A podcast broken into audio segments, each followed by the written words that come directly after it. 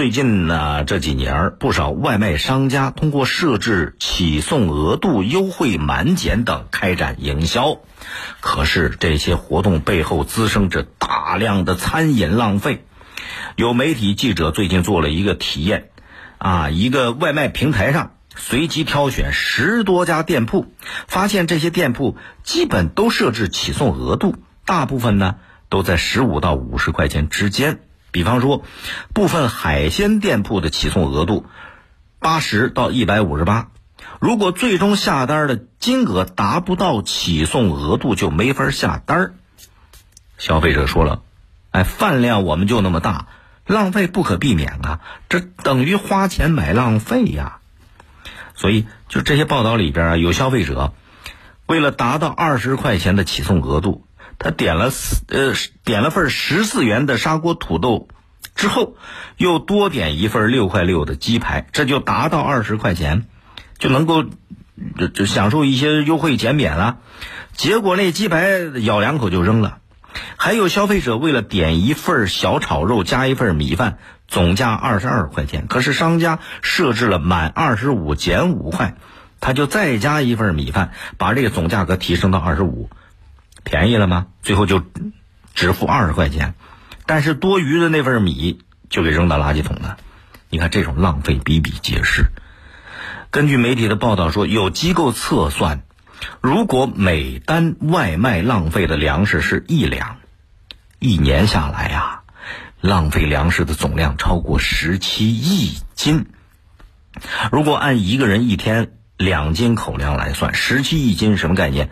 够上海市的常住人口吃三十四天，一个月的伙食就这么扔了。外卖平台设置起送额度，跟以前很多餐饮实体店设置那个最低消费还挺像的。在没有达到商家设置的消费下限的时候啊，消费者他就得多点几个菜去凑数。啊，比方说两个人点了四个人、五个人，甚至更多人的量。他已经是不是他正常的需求了，所以最后肯定要造成一个浪费呀。尤其你最近这年夜饭啊，我昨天在节目里边说呢，年夜饭消费旺季，最低消费也大行其道了，沦为餐饮浪费的重灾区，这也助长了奢侈浪费奢靡呀。所以有人说，最低消费不是鼓励消费，是纵容浪费，甚至是逼人浪费。外卖平台设置了起送额。它也是逼人浪费，跟那概念不一样吧？外卖平台搞的什么优惠满减，看起来是给消费者送实惠，点的越多，优惠幅度越大。实际上，你发现它是干嘛呢？它是利用人性的一些弱点，搞那种诱惑性的、煽动性的营销。哎，有些消费者的确他抵挡不了这种诱惑。是不是谁都想占点小便宜，就加了一些原本不必要的餐饮，结果就造成了大量的浪费。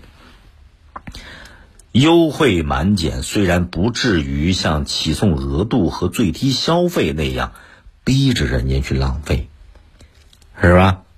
但是至少它会导致一种被迫式的浪费。现在咱们全社会都在厉行节约，反对浪费。这样一个大背景下，逼人浪费的起送额度，以及诱人被迫浪费的优惠满减，这些都是和大背景是相违背的，还不能容忍他们仍然继续用这种商业方式来来搞这种诱惑性的、煽动性的营销啊！是不是？这侵蚀了勤俭节约的道德风尚，不是文明社会应该倡导的，尤其是这起送额度。啊，涉嫌强制消费，侵害消费者的合法权益啊，不是吗？这就典型的霸王条款啊，对不对？二零一四年九月份的时候，国这个国家发改委和商务部共同颁布了一个《餐饮业经营管理办法》，其中有明确的规定，禁止餐饮经营者设置最低消费的规定。从那之后呢？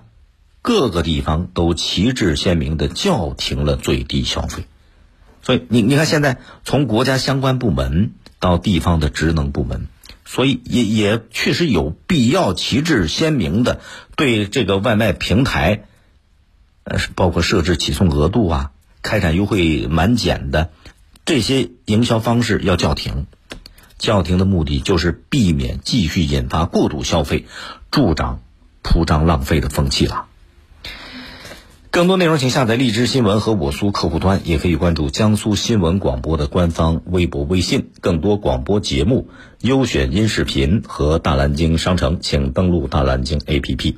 大林评论在大蓝鲸上推出音频产品，每天更新，欢迎您搜索订阅收听。再会。